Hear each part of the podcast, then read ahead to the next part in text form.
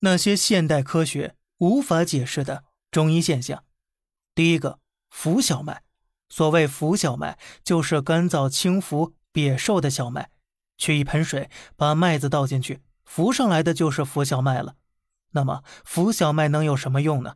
国医大师张灿甲当年学医时，一个经典方中需要用到浮小麦，但他当时认为啊，浮小麦是没有用的，瘪麦子嘛，能有什么用呢？于是便将浮小麦擅自删掉，结果方子开出来无效。把浮小麦加上后呢，却又效如浮骨。如此啊，如果按照现代科学来解释，那么浮小麦的有效成分与面包、馒头是一样的。但是吃两口面包、馒头却是解决不了这个问题的。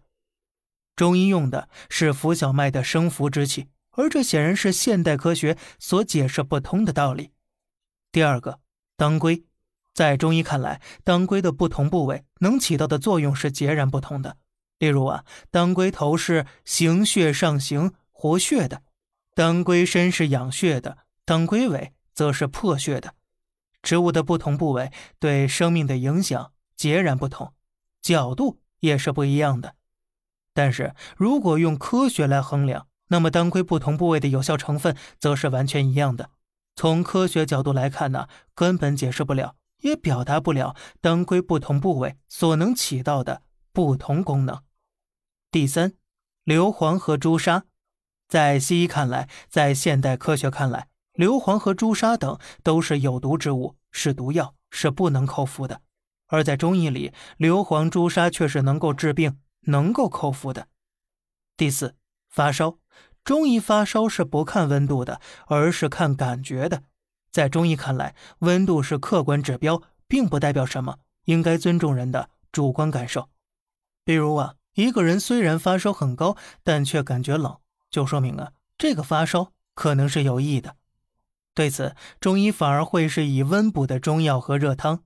但是如果按照现代科学、现代医学当中的温度指标来看高温，那么应该给人体敷冰袋、上冰块、打退烧针。但是啊，这却是错误，甚至是致命的。事实上。用西医、用现代医学去解释中医本身，可能啊就是个错误。中医是系统医学，是讲究四季五味升降沉浮的。最简单的一个，例如啊，在中医当中至关重要的是刮痧和针灸，其原理根本不是现代科学所能解释得通的。那么问题来了，你觉得中医是不是一定要用现代科学来解释呢？好了，这里是小胖侃大山，每天早上七点与你分享一些这世上发生的事儿，观点来自网络，咱们下期再见，拜拜。